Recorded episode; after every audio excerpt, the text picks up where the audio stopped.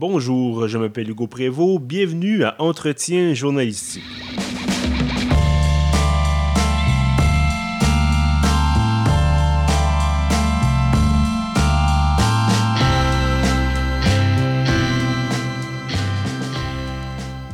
Bienvenue donc à ce 16e épisode de la série Entretien journalistique, euh, des entrevues avec des figures marquantes du journalisme d'ici et d'ailleurs.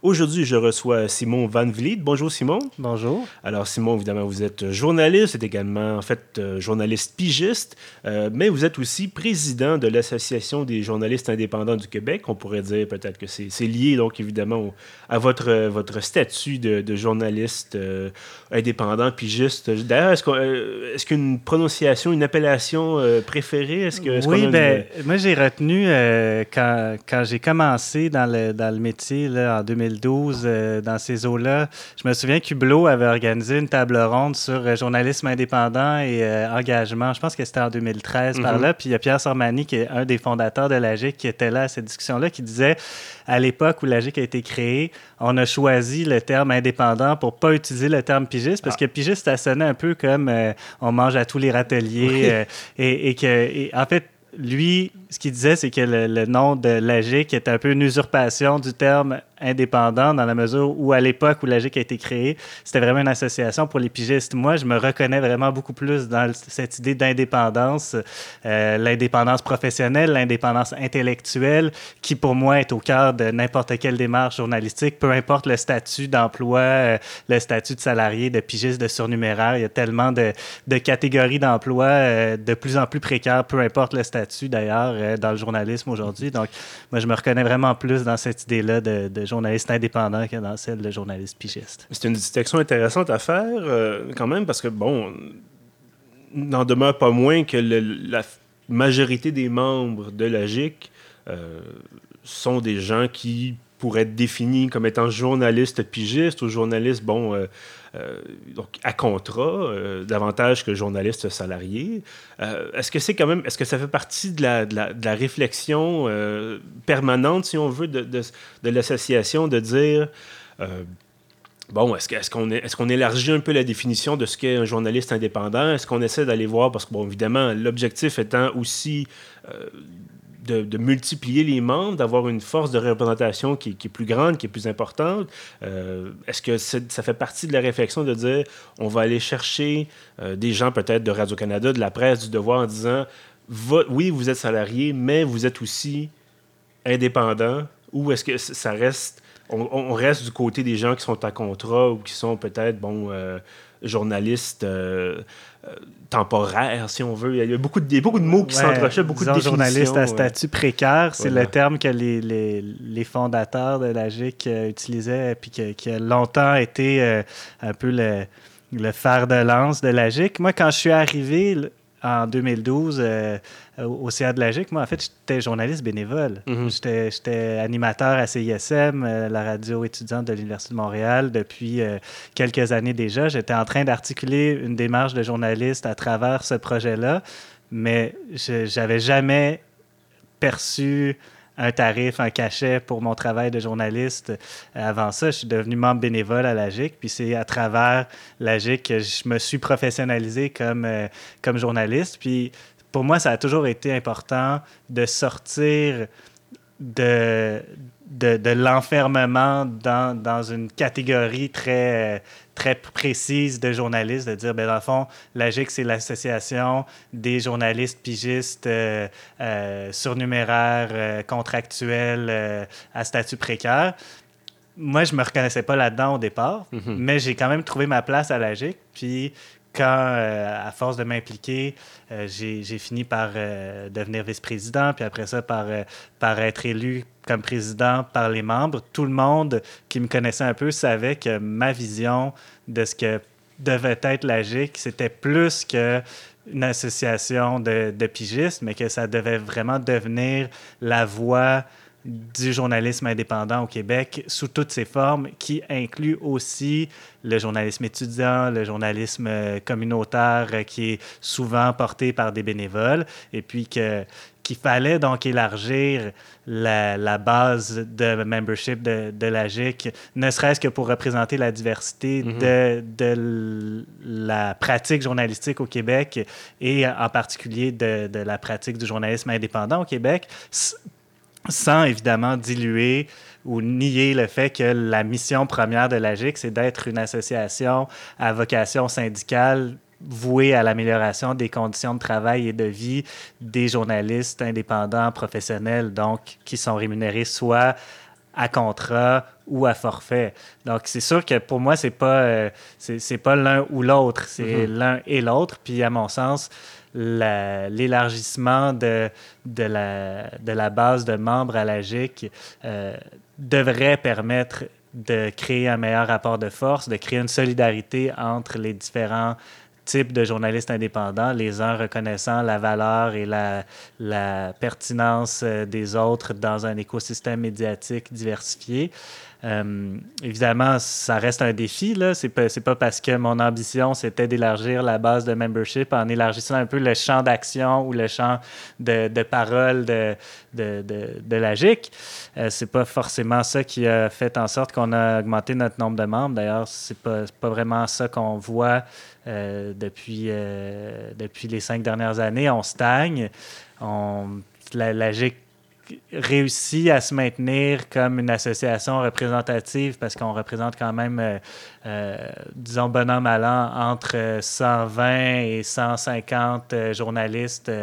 on a déjà été plus proche du 200. Bon, le, le milieu change. les gens ont différents statuts, passent de pigiste à temps plein à surnuméraire euh, à temps partiel à une place en continuant à faire de la pige à l'autre, puis là, deviennent surnuméraire à temps plein, arrêtent de faire de la pige. Donc, dans, dans ce contexte-là, si tu es surnuméraire, euh, par exemple à Radio-Canada ou au mm-hmm. Devoir ou à la presse, ben, tu es syndiqué, donc, tu as déjà une forme de représentation, puis une forme de protection euh, sociale qui vient avec l'affiliation à un syndicat. Bon, on peut discuter de la, capacité des syndicats à protéger effectivement les surnuméraires qui représentent de plus en plus de gens dans tous les médias, mais ça, c'est une autre discussion. La, la réalité, c'est que c'est dur pour des gens qui sont parfois sur la ligne entre être presque un salarié puis être un, travailleur autonome, c'est pas évident que ces gens-là, ils vont rester à l'AGIC. Il y en a qui mhm. changent de statut de membre, qui passent de membre régulier à membre associé ou euh, maintenant à, membre euh, de soutien, une catégorie de membres qu'on avait, euh, qu'on avait enlevé, qu'on a fini par remettre. donc, la réflexion sur le membership de l'AGIC, c'est effectivement une réflexion sans fin. Puis, ça, ça, ça, évolue avec l'évolution des, des, réalités du milieu. Puis on le sait, là, des postes permanents, salariés euh, pour la vie en journalisme, il n'y en reste plus beaucoup au Québec mm-hmm. parce que ben, il y a à peu près aucun média qui est garanti de survivre assez longtemps pour offrir une carrière de, de 30-40 ans à quelqu'un.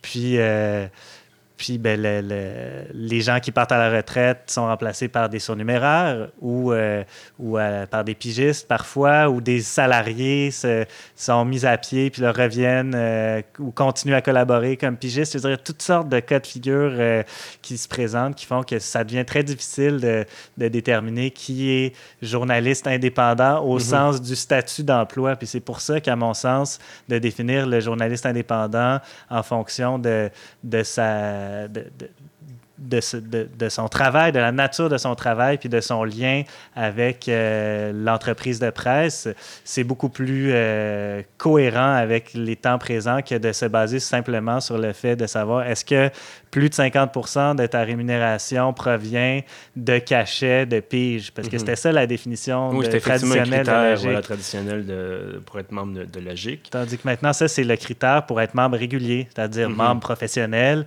pour être reconnu comme un journaliste indépendant professionnel, il faut que plus de la moitié de tes revenus proviennent du journalisme indépendant. C'est assez logique.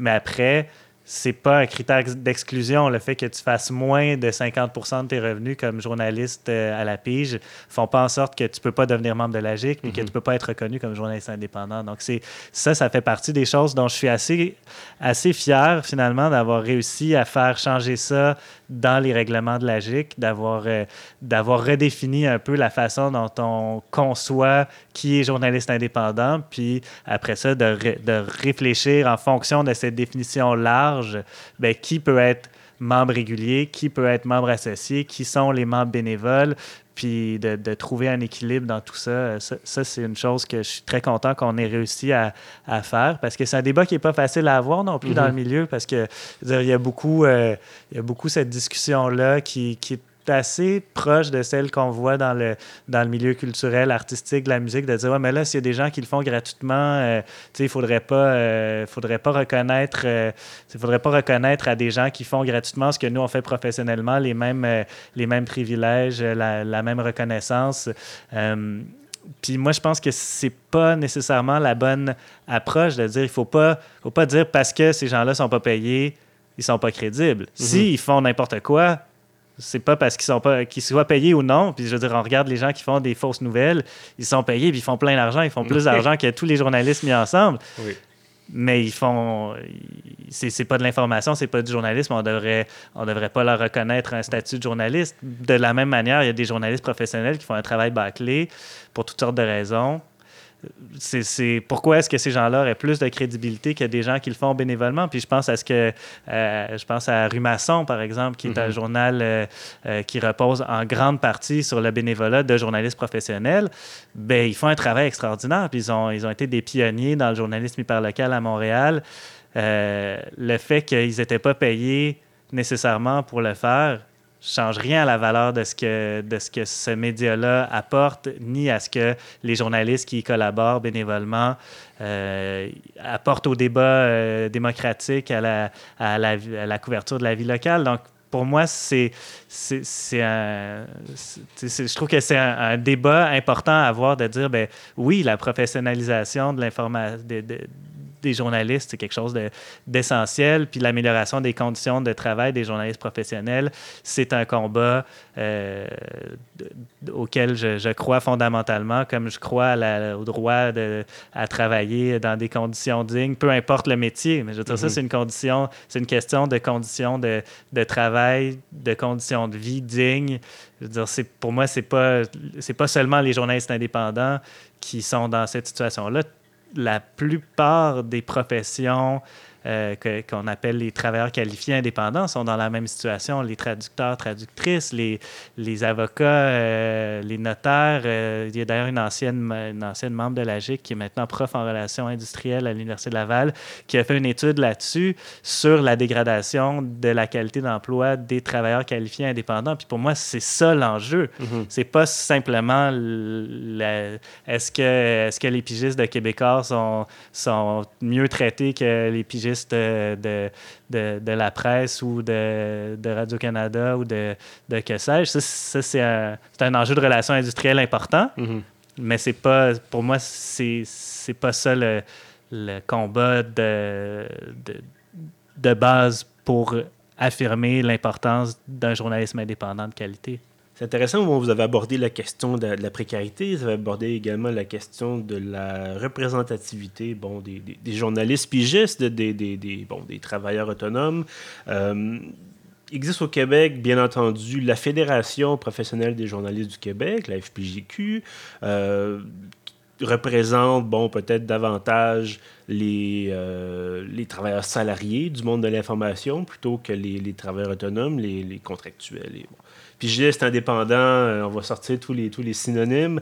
Euh, et on a parfois l'impression, bon, pour les gens qui sont dans le milieu, même s'il n'y a rien, absolument rien qui empêche d'être membre à la fois de la GIC et de la FPGQ, on a parfois l'impression qu'il y a une certaine dualité, un certain, certain affrontement latent un peu entre les, la vision du journalisme, la vision des conditions de travail de la GIC et ces mêmes visions du côté de la FPJQ. Euh, est-ce que c'est quelque chose que vous, en tant que président de la GIC, vous constatez ou ça s'est amélioré peut-être au cours des dernières années? Ben, Quel est l'état de la situation de ce côté-là? Je dirais que ça s'est amélioré drastiquement. Puis c'est, si j'avais à, à nommer un, un accomplissement qui, pour moi, est, est, majeur de mon mandat à la présidence de la GIC. Je dirais que c'est ça, c'est d'avoir enterré la hache de guerre mhm. avec la FPJQ, si vous me passez l'expression. Parce que, bon, je veux dire, il y a beaucoup d'histoires derrière tout ça. Hein. La GIC va fêter ses 30 ans en, en, novembre au Congrès, euh, en même temps que le Congrès de la FPJQ. On mhm. l'organise ensemble, c'est la FPJQ qui, qui, nous prend un peu sous son aile pour nous permettre de réaliser ce congrès-là. Ce ne serait pas arrivé il y, a, il y, a, 5 ou 10 ans, ça, à mon avis. Puis ce ne serait certainement pas arrivé il y a 30 ans, parce qu'il y a 30 ans, la GIC est née d'une scission d'un regroupement de pigistes euh, au sein de la FPJQ qui trouvait que la FPJQ ne se préoccupait pas de conditions de travail, et surtout pas des conditions de travail des journalistes les plus précaires, les journalistes pigistes. Puis c'est de là qu'est née cette rivalité-là qui a existé puis qui s'est euh, qui, manifestée de toutes sortes de manières à travers les années. Euh, parce que, bien évidemment, à travers tout ça, je veux dire, le, la, politique du milieu euh, ou de la communauté journalistique au Québec, c'est aussi une affaire euh, humaine. Mm-hmm. C'est des gens qui étaient impliqués dans le milieu à différents postes, dans différentes, euh, dans différentes époques, qui avaient des relations parfois tendues au niveau personnel, au niveau politique, qui faisaient qu'il y avait des dissensions. Euh, qui, qui, existait entre les deux organisations, comme euh, il y a des dissensions qui existent euh, très certainement à l'intérieur même de la FPJQ, comme il y en a qui peuvent exister dans une moindre mesure au sein de la GIC. Je dis dans une moindre mesure parce qu'on est moins nombreux au sein de la mhm. GIC, donc c'est sûr que ça, ça crée moins d'opportunités de conflits de, de vision puis de valeurs, puis peut-être qu'il y a plus d'homogénéité au sein de la GIC au niveau de, des, des, des conditions c'est-à-dire que la plupart des gens qui sont à la GIC sont des gens qui connaissent ou qui ont connu la précarité comme journalistes et qui donc sont sensibles à ces questions-là, alors que, vous le disiez, la FPJQ, c'est une, association qui euh, regroupe tous les journalistes du Québec, dont les journalistes salariés, euh, qui, en grande majorité, ont des très bonnes conditions de travail, en tout cas au niveau salarial, au niveau des, des, de la protection sociale, des assurances, tout ça. Les journalistes ont des meilleurs revenus que la moyenne euh, de, de, la population québécoise et ont des conditions de, de travail quand même assez avantageuses, même si c'est un métier qui avec énormément de pression mhm. euh, de, de, de, tout ordre, puis avec un, taux élevé de, de, stress psychologique et euh, tous les, les, problèmes qui viennent avec. Je ne veux pas minimiser ça pour les, les, les salariés permanents en disant qu'ils sont gros durs. C'est vraiment pas ça mon, mon discours. Je, je suis très content que les les syndicats de journalistes aient réussi dans le, disons, le dernier siècle à imposer des hauts standards à la hauteur de ce que devraient être les conditions de travail de, de gens qualifiés euh, euh, dans, dans, notre société, puis qui tirent vers le haut les conditions de travail de tout le monde. Parce que, je veux mm-hmm. dire, c'est ça le, la logique de l'amélioration des conditions de travail euh, dans une société, c'est que si on, on tire les barèmes vers le haut, ben, ça force à élever le, plancher. En tout cas, c'est ma vision de, de, ce que devrait être le. Un effet d'entraînement, finalement. Oui, c'est ça. Puis c'est comme l'inverse de, de, ce que les néolibéraux appellent le trickle-down effect, là, de penser que si les riches, euh, les ultra-riches continuent à s'enrichir, le ruissellement de la richesse va enrichir le, bas peuple. Donc, ça, ça c'est un mythe, euh, c'est un mythe libéral euh, qui a prouvé 100 fois et mille fois son, son, son inefficacité puis c'est une fabulation de, de capitalistes. Moi, ce que je constate comme, euh, comme, euh, comme syndicaliste dans l'âme, c'est que si on améliore les, si on tire vers le haut les conditions de travail de la, ce qu'on appelle la classe moyenne, ben ça va faire en sorte de tirer vers le haut la classe populaire. Puis au, mhm. final, on pourrait aussi penser plafonner les, euh, les, revenus des hauts dirigeants. Je veux dire, dans les médias, les hauts dirigeants aussi, là, ils s'empochent des, des bonus puis des, des, ils font de l'argent comme comme c'est pas possible. Les, les, PDG des conglomérats qui contrôlent la plupart des, des médias au Québec, je veux pas m'avancer sur des chiffres euh, parce que parce que je les ai pas en tête, mais je veux dire, si la même logique de les hauts dirigeants des entreprises font des salaires faramineux, puis les plus bas employés font des salaires de misère. Les journalistes, eux, se trouvent souvent quelque part dans le milieu. Mais je, m'écarte peut-être de votre question. Ben, en fait, on peut aborder peut-être le, cas comme exemple du, euh, des dirigeants de post-média. Bon, ça, c'est au Canada anglais, mais dirigeants de post-média qui, ces dernières années, reçoivent des, bonus de plusieurs, parfois plusieurs millions de dollars par année, euh, tandis que l'érosion des postes, bon, il y a des fermetures constantes, des pertes d'emploi, il y a des plans de de départ à la retraite. Euh, on a des, beaucoup, beaucoup de difficultés chez Postmedia, de lourdes pertes économiques à chaque trimestre pratiquement. Et malgré tout, on semble avoir une formule de, vouloir conserver absolument les dirigeants en leur offrant des salaires, euh, comme vous disiez, faramineux, tandis que les journalistes, bon, mais les journalistes se retrouvent à la rue carrément, ils perdent leur emploi, euh, ou sinon sont victimes de stress assez, assez inquiétant. Imaginez ce qui arriverait si au lieu de donner des millions en bonnie à des patrons qui, qui sont récompensés pour, euh, pour leur, euh, leur travail de sabotage, finalement, un peu de l'industrie, si on investissait cet argent-là dans les médias, mhm. ben, on améliorerait les conditions, on améliorerait vraisemblablement la qualité de l'information, on pourrait innover sur le, plan technologique et éditorial, on pourrait faire plein de choses avec cet argent-là, mais le, le fait que les médias, l'industrie des médias, des médias soit gérée comme comme euh, n'importe quelle industrie euh, euh, dans, dans, une économie de marché capitaliste post-industrielle, fait en sorte que la logique de base, c'est une logique d'externalisation des, des, des, coûts et d'internalisation des profits, puis de, de, de, de faire remonter le plus possible de profits pour les actionnaires et ce, peu importe l'impact social, économique, écologique que ces décisions-là d'affaires peuvent avoir. Puis, dans le cas de l'information, mais ce qu'on voit, c'est que on, on voit l'information se dégrader d'une façon spectaculaire depuis, euh, disons, une dizaine d'années. C'est documenté de toutes sortes de façons, puis on, voit clairement qu'il y a une corrélation entre la qualité d'emploi des journalistes et la qualité de l'information qui est produite. Puis c'est mhm. pas, je veux dire, c'est pas sorcier, là. Si euh, il, faut, euh, il faut faire plus avec moins, ben on fait moins bien. Je veux dire, on peut pas faire autrement, là. Il faut pas se, le, se, leurrer. Donc, c'est cette logique-là d'industrie au complet qui, qui fonctionne pas puis qui pourrit l'avenir euh, du journalisme, à mon sens. Parlant d'avenir du journalisme, il y a eu, bon, cette semaine, une annonce, je crois que c'était hier ou avant-hier. Bon, évidemment, ça va vous donner un indice du moment auquel on enregistre l'épisode. Et bref, nous sommes le, 20 septembre.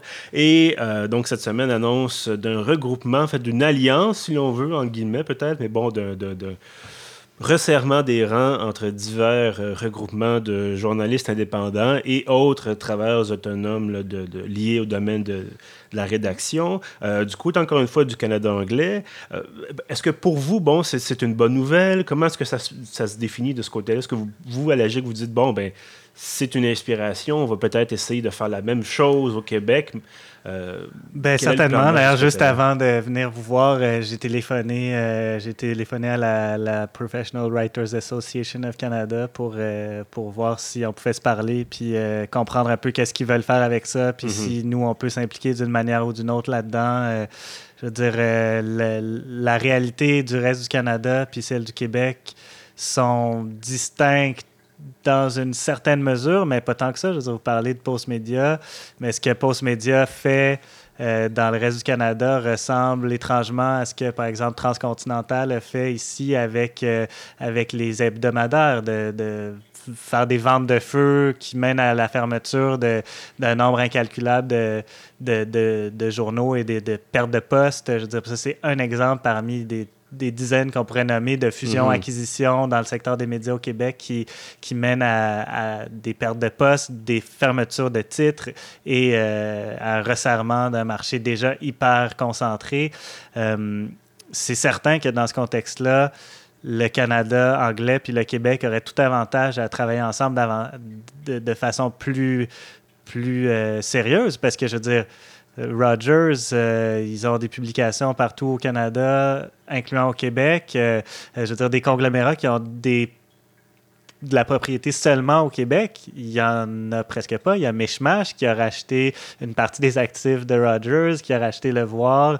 Euh, mais à part ça, je veux dire, même Québécois, qui est, on, dirait dans le jargon du Québec Inc., un fleuron euh, national québécois, a des intérêts partout au Canada. Mm-hmm. Donc, je veux dire, les, les intérêts des patrons dépasse largement les frontières du Québec. Je vois pas comment on pourrait faire valoir les intérêts des travailleurs, travailleuses les plus précaires du secteur si on fait ça en vase clos au Québec. Donc, c'est certain que, que oui, je, salue toute initiative de, regroupement puis de, mobilisation. Puis d'ailleurs, ça, revient peut-être un peu à, ce dont je parlais plus tôt, mais moi, je pense qu'il faut viser des mobilisations intersectorielles, euh, intersyndicales sur le travail précaire, pas seulement.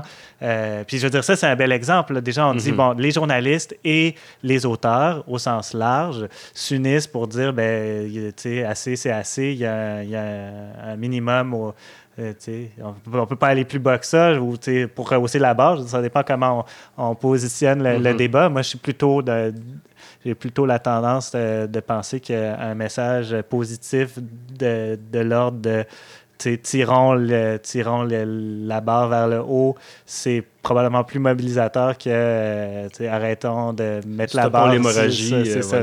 ça, c'est peut-être un des problèmes du milieu journalistique aussi, euh, plus largement dans le contexte de la crise des médias où on est un peu trop en mode, en mode sauvetage, puis on, on s'apitoie sur notre sort, puis on comprend pas comment ça se fait que le public adhère pas à notre croisade pour sauver notre, notre métier. Mais c'est peut-être parce que ce qu'on fait pas, c'est de vendre au public l'idée que le journalisme euh, mérite mieux, puis peut mhm. faire mieux, puis que... Puis bon, c'est encore là, je, fais un peu de, de coq à mais, mais tout ça pour dire que que oui, je pense que cette mobilisation-là dans le Canada anglais devrait nous inspirer. Puis euh, on, a, on a démontré que ça prend parfois pas grand-chose pour réussir à faire euh, bouger les choses. Puis je mhm. pense à une lutte qui a justement été intersyndicale puis euh, pan-canadienne en 2013 quand TC Media, qui à l'époque était encore propriétaire de, de, de beaucoup de de, de, magazines avait implanté un nouveau contrat où il demandait des sessions de droit ah euh, totales à, tous ces pigistes, incluant la renonciation aux droits moraux, euh, des contrats complètement abusifs qui, par ailleurs, sont plutôt euh, la norme dans l'industrie. Mais TC Media, qui donc voulait imposer ce contrat-là à l'ensemble de son portefeuille de magazines, avait fait face à un, barrage, une mobilisation de la Guilde canadienne des médias qui représente beaucoup de pigistes dans le, dans le reste du Canada et de la GIC. Puis ensemble, en se mobilisant, on avait réussi à forcer TC à renoncer à ce contrat-là, puis à finalement adopter un contrat beaucoup plus équitable qui, malheureusement, évidemment, après la vente des magazines à Québécois, est devenu caduque. Puis on mhm. sait que Québécois, euh, le groupe TVA, est un des éditeurs les plus agressifs au niveau de, des contrats. C'est lié à l'historique de toute la, mobilisation autour des, des droits d'auteur euh, qui, qui, qui, est au cœur de, de l'histoire de la GIC avec le recours collectif qui a été intenté en 99 euh, pour pour des violations de droits d'auteur, c'est quand ce recours collectif-là a été intenté, les éditeurs, TVA le, premier, s'est dit ben nous, on va se blinder, on va juste mm-hmm. forcer les pigistes à renoncer à tout droit existants ou à venir. Puis comme ça, ils ne pourront jamais nous faire de réclamation. Puis c'est eux qui ont un peu parti le bal de ces contrats-là, qui sont des contrats absolument abusifs, qui donnent aux éditeurs beaucoup plus de droits que ce dont les éditeurs ont besoin mhm. pour faire ce qu'ils ont besoin de faire avec l'œuvre, c'est-à-dire la publier dans leur magazine ou sur leur site web. Ils se réservent des droits comme l'adaptation au théâtre, à la télévision, euh, des choses comme ça qui n'ont absolument aucun sens. Je veux dire, une, nouvelle dans un magazine ou un article euh, va pas être repris en pièce de théâtre, mais l'éditeur se réserve quand même le droit exclusif de faire ça si jamais l'histoire euh, devenait rocambolesque au point d'inspirer un film. Mais je veux dire, il y a quelque chose d'absurde et d'aberrant là-dedans. Souvent, on va, on, va, on va, dire ça comme ça. Euh, vous avez parlé de sauvetage tout à l'heure, euh, et j'aurais envie de vous entendre, bon, euh, sur euh, le cas de Pamplemousse, Pamplemousse Média, média hyper local montréalais, parce que vous êtes impliqué, vous êtes largement impliqué dans, dans Pamplemousse, Pamplemousse qui est j'allais dire, euh, en fait, j'allais mal accorder le verbe renaître, mais bref, euh, Pamplemousse, voilà, qui est renaquis, qui est renaquis, voilà, euh, qui a réussi à renaître, voilà, de ses cendres récemment grâce à une campagne de sociofinancement. Bon, malgré tout, bon, le, retour de Pamplemousse, bon, d'abord, qui, est dans, je pense, le, le plateau, qui est dans Rosemont. Ouais, Petite Patrie, Plateau et Mercier-Est. Voilà. mais bon, outre la campagne de socio-financement qui, a permis de, relancer un peu la machine, euh, reste pas moins qu'il y a toujours la sempiternelle question du modèle d'affaires. Euh, Donnez-nous un peu plus de détails, parce que, bon, nous, on, voit, on a vu passer, par exemple, l'annonce du retour de Pamplemousse, mais bien entendu, on n'est pas, pas à l'intérieur de la machine. Euh, donnez-nous plus d'informations. oui, voilà. Euh, mais donnez-nous plus d'informations, parce qu'on aimerait ça savoir comment, comment ça se présente. Parce que, bon, on dit le retour de Pamplemousse, est-ce qu'on peut espérer que ça dure longtemps? Est-ce que c'est est-ce que ça va falloir, bon, euh, être appelé en renfort bientôt pour de nouveau se délier les, les, cordons de la bourse? Là? Comment ça se présente? Ben, c'est une excellente question. Puis je vous, je vous dirais qu'on est en train de se poser toutes ces questions-là mm-hmm. en même temps qu'on relance le journal. Puis c'est la raison pour laquelle, d'ailleurs, au lieu de publier cinq textes par semaine, comme on avait l'habitude de le faire euh, jusqu'à la fermeture du, réseau en, en février euh, dernier, on est plus dans le deux, trois textes par semaine parce que on a un travail énorme de développement d'affaires à faire. Puis on n'a pas, euh, on pas de recette magique. Là. On n'a pas trouvé le secret de la, la caramilk. Mais on, on a l'intuition d'être sur une, une, bonne piste qui essentiellement euh, repose sur l'idée de, de créer un, un modèle d'adhésion comme il en mm-hmm. existe dans euh, plus d'une centaine de médias à travers le monde, puis qui est un modèle en croissance, qui a été adopté par le Guardian, qui a été adopté par, euh, par euh, différents médias, qui essentiellement disent, nous, on ne veut pas créer un mur payant, mm-hmm. parce que on considère que notre mission, c'est de, de, générer un bien public, un service public qui est l'information, en l'occurrence l'information de proximité.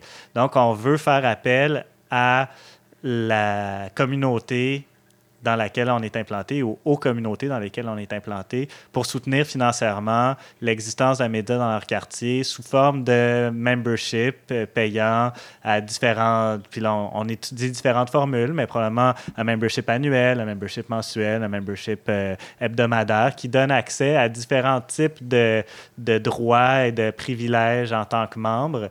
Puis le défi qu'on a là-dedans, c'est de trouver le fin équilibre entre euh, offrir aux gens qui choisissent de nous financer une réelle participation dans le média, mais maintenir une indépendance de mhm. la rédaction vis-à-vis des intérêts de ces gens-là. Parce qu'on s'entend que si les gens mettent différents, différents ordres de, de, de contribution de membership, bien, si quelqu'un donne 3000 dollars par année de membership, euh, est-ce qu'il va s'attendre à pouvoir dire aux journalistes quoi écrire, mais si c'est ça qui s'attend, il a mal compris le principe du projet. Mais donc, on réfléchit à la fois à quel type de, de membership on peut créer. Euh, puis la campagne de socio-financement nous a donné des bons barèmes de dire, ben il y a des gens qui sont prêts à donner 100, 200, 500 dollars, probablement pas plus qu'une fois par année, on s'entend. Mhm, Puis il y a des gens qui sont prêts à nous donner 50 euh, dollars, il y a des gens qui nous ont donné 25 dollars, des gens qui nous en ont donné 10. Puis il y a des, des commerçants qui ont préacheté de la publicité euh, pour 350 euh, dollars, pour 1500 dollars. Pour, donc on, on, a, on a là une étude de marché très sommaire, mais qui nous donne des bonnes pistes pour avoir un modèle de revenu basé à la fois sur des ventes publicitaires et sur des adhésions. Euh, cela dit, on, envisage la publicité non plus comme un produit qu'on vend à des clients, mais comme un service qu'on peut développer euh, à, travers et en, en marge du média euh, dans un contexte d'économie numérique locale, dire on peut repenser complètement la, plateforme du média pour éventuellement que ça puisse devenir carrément un espace transactionnel Mhm. local qui permet à des gens de commander euh, des, des biens ou des services à- dans un marchand local, puis euh, à les faire livrer euh, par, euh, par, euh, par une entreprise de livraison locale. Je veux dire, tout est sur la table, puis on a, on a absolument pas fini de réfléchir à tout ça. Avec les 35 000 qu'on a récoltés, 37 000 quelques dollars euh, que la campagne de sociofinancement nous a permis d'accumuler, on a de quoi survivre Mhm. jusqu'en janvier, peut-être, jusqu'au début de l'année prochaine. Donc, on s'est acheté à peu près six mois de, de sursis. Donc là, en fait, notre, notre pari maintenant, c'est de dire, bon, ben, on a repris nos activités, les gens nous attendaient, on voit que les gens surveillent ce qu'on fait. Maintenant, on va expérimenter. Mhm. On, on a trois portails différents dans trois quartiers différents. On va essayer des choses. On va tester des idées. Puis, on va continuer à développer notre plan d'affaires en fonction des idées qui, qui fonctionnent dans le but d'arriver d'ici la fin de l'année avec des demandes probablement dans des fondations pour euh, investir dans le développement d'un modèle de médias à but non lucratif, professionnel, ancré dans la communauté, euh, qui, euh, qui propose rien de moins que de réinventer la plateforme du média pour en faire euh, un espace central dans une communauté, puis, euh, puis à travers ça, réinventer complètement le modèle de l'information locale.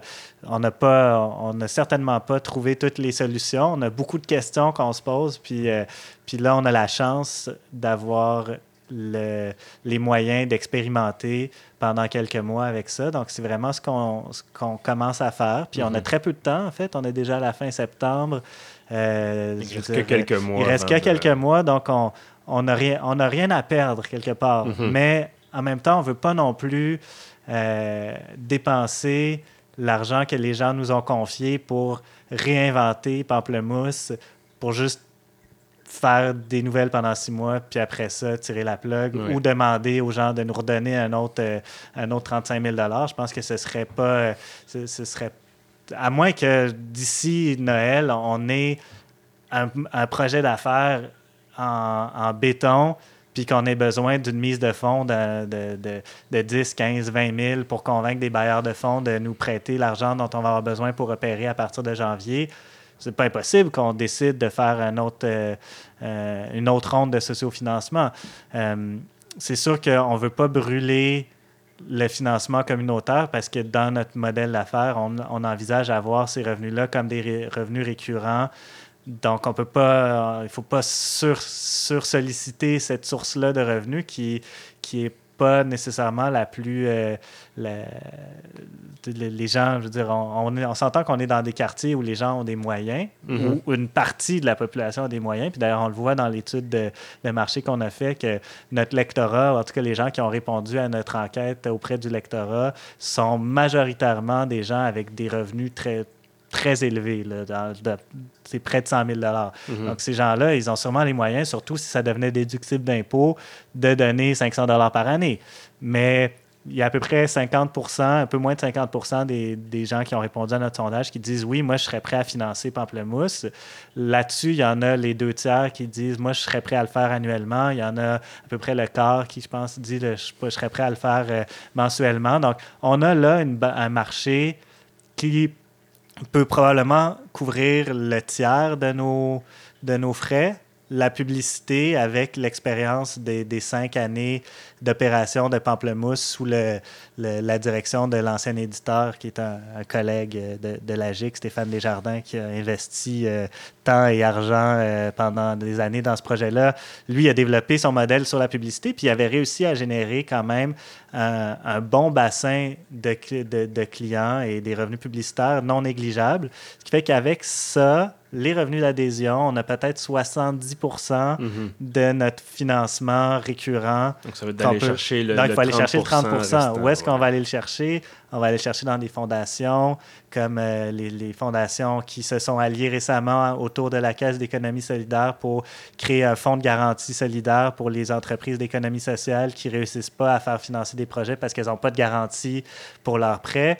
Ben, je veux dire, ces fondations-là, c'est Chagnon, euh, euh, McConnell, il y en a une troisième dont j'oublie le, le, nom, mais probablement qu'on pourrait aller chercher une partie de notre financement à tout le moins en démarrage, là, mhm. puis potentiellement même de façon récurrente, si on fait la démonstration que, que le projet s'inscrit dans une, dans, dans, une logique euh, qui, qui correspond euh, à, la vision que ces fondations-là essaient de développer d'innovation sociale, de solidarité, de, de, développement communautaire. Donc, il y a, je pense que là, il y a de l'argent qu'on peut aller chercher avec raisonnablement la certitude de, de de le trouver. Mhm. Puis il y a le fameux fonds du de Patrimoine Canada pour euh, l'information locale. C'est-à-dire, il parle des régions mal desservies. On pourrait très facilement euh, faire valoir que Montréal, en termes d'information locale, est une région mal desservie. On a le journal Métro qui fait un bon travail au niveau métropolitain. On a le Devoir, la presse qui font un travail au quotidien euh, très important mais c'est Montréal, on est mhm. à la ville-centre. Parfois, on, on arrive au niveau d'arrondissement. La presse est assez forte là-dessus, le devoir aussi quand même. Mais, euh, mais quand on parle du district, là, je veux dire, mhm. ici, là, dans le district de Lorimier, il y a combien de millions qui ont été investis dans le dernier euh, plan triennal d'investissement euh, de la ville de Montréal? Personne s'est intéressé à ça, sauf moi. Quand mhm. le PTE est sorti, je suis passé à travers, puis j'ai sorti pour le Myland, voici les projets, combien de millions qui ont été mis, voici dans Delorimier, combien de millions, dans Milton Park, combien de, combien de millions, quel projet. S'il n'y a pas de médias d'information locale qui, qui s'intéressent à ça, c'est des centaines de millions de dollars en contrats qui sont investis sans que personne surveille au conseil d'arrondissement du plateau Mont-Royal. Moi, depuis plusieurs mois, ben là, j'y étais plus, j'y suis revenu depuis le mois de septembre, mhm. mais pendant des mois, j'étais le seul journaliste à y aller. Or, le budget de l'arrondissement du plateau Mont-Royal, c'est 60 millions de dollars et plus annuellement. C'est beaucoup énorme. Donc, euh, je veux dire, ça prend des médias d'information locales dans une grande ville comme Montréal qui font le travail, qui passe sous le radar de Radio-Canada, mhm. puis de la presse, puis du devoir, puis qui, après ça, peut remonter, puis là, de mener à des, euh, des, enquêtes euh, qui, vont amener à la commission Charbonneau. Puis mhm. je tiens à souligner que le journal, le, Merci, le journal Le Mercier-Est est né dans le, Faubourg, dans le Faubourg Contrecoeur. Stéphane Desjardins, quand il a emménagé là, c'était le, c'est l'épicentre de, de, de, tout le scandale de mhm. corruption qui a mené à la commission Charbonneau. C'est pas lui, évidemment, qui l'a mis au jour parce qu'il est arrivé, c'était déjà en train de, remonter, les enquêtes étaient déjà en cours. Mais s'il y avait eu un média d'information hyper local, au moment où la, transaction s'est faite avec, euh, avec toutes les magouilles qu'il y a eu, on peut être sûr qu'il y a un journaliste qui a fait Voilà, il me semble que ça vaut plus cher que ça, ce terrain-là. Mhm. Il y a quelque chose de louche. Puis peut-être que on aurait mis le doigt sur le problème cinq ans plus tôt. Puis ça, c'est l'importance de l'information locale. C'est que, veut, veut pas, c'est là que on a le plus de prise sur les choses, que, les, décisions sont peut-être les plus concrètes aussi parfois, que c'est beaucoup plus facile de comprendre, OK, là, on réasphalte euh, telle rue, ça va coûter tant. On en profite pour refaire les infrastructures souterraines, puis pour réaménager des pistes cyclables. Mm-hmm. Puis là, tu sais, ça, ça, ça, parle d'une vision du développement de la ville. il y, a, un travail super important qu'on fait à ce niveau-là.